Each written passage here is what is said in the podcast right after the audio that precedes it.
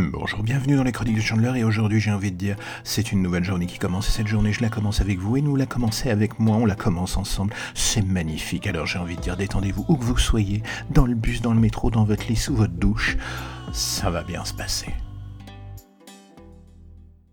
Si vous aviez l'occasion de revenir en arrière et de changer des trucs dans votre existence, vous feriez quoi? J'entends déjà ceux disant Non mais moi tu sais, j'ai appris de mes erreurs. C'est ce qui a fait de moi l'homme que je suis aujourd'hui. Hmm, là d'un coup j'ai envie de dire Ok Conan, on va te laisser brûler des villages pendant qu'on va aller boire un verre au bar en t'attendant. Non, perso et sans blaguer, je me suis toujours demandé ce que je ferais si j'avais l'occasion de revenir en arrière. Est-ce que je changerais absolument tout? Est-ce que je jouerais au loto? Est-ce que j'investirais sur des startups à la con pour me faire des couilles en or dans le futur? Je ne sais pas. Non, mais si ma vie était un roman de Guillaume Musso, je pense que je changerais juste quelques trucs dans ma vie de couple dans le passé. On dit toujours on n'est rien sans les femmes et ce n'est pas faux. Elles nous emmerdent parfois. L'inverse est vrai aussi, mesdames. Mais quand elles ne sont plus dans nos vies, qu'est-ce que la douce saveur de l'existence devient un peu fondamentalement et profondément chiante? Ok, allez, je vous vois déjà en train de mettre les boules caisses en vous disant putain, ça y est, le mec est dans une de ces descentes romantico-malaisantes. Alors là, on va se casser lentement en espérant qu'il ne nous voit pas partir. Non, je vous rassure, vous n'êtes pas les PNJ dépressifs du roman de ma vie.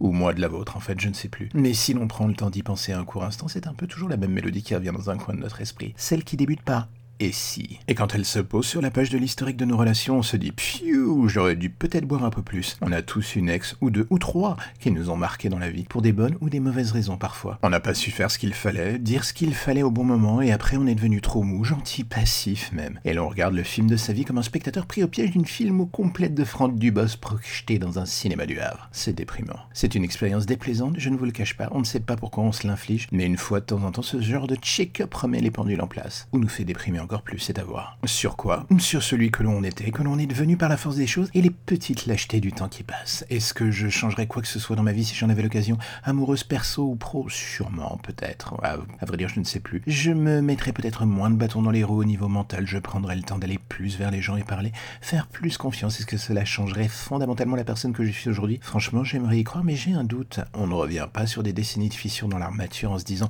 qu'on peut les balayer d'un coup de baguette magique. La vie, c'est pas Harry Potter. Je crois qu'avec le temps, j'ai fini par accepter que j'étais aussi boiteux que le monde qui m'entoure.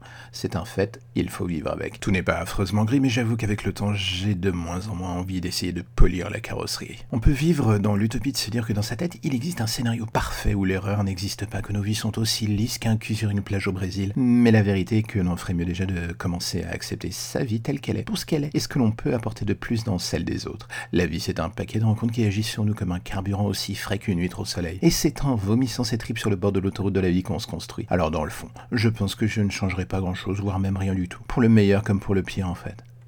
Et voilà, c'est la fin de la chronique du jour, mais si vous avez aimé cette chronique et que vous avez envie d'en découvrir d'autres, n'oubliez pas qu'elles sont toutes disponibles sur Deezer, sur Spotify, sur Apple Podcast, sur Osha, et que vous pouvez aussi me suivre sur Twitter ou Instagram avec le nom de Chandler. Et là, vous aurez toutes les informations concernant les chroniques de Chandler. Et n'oubliez pas qu'on se retrouve demain matin, voire après-demain matin, voire encore après après-demain matin.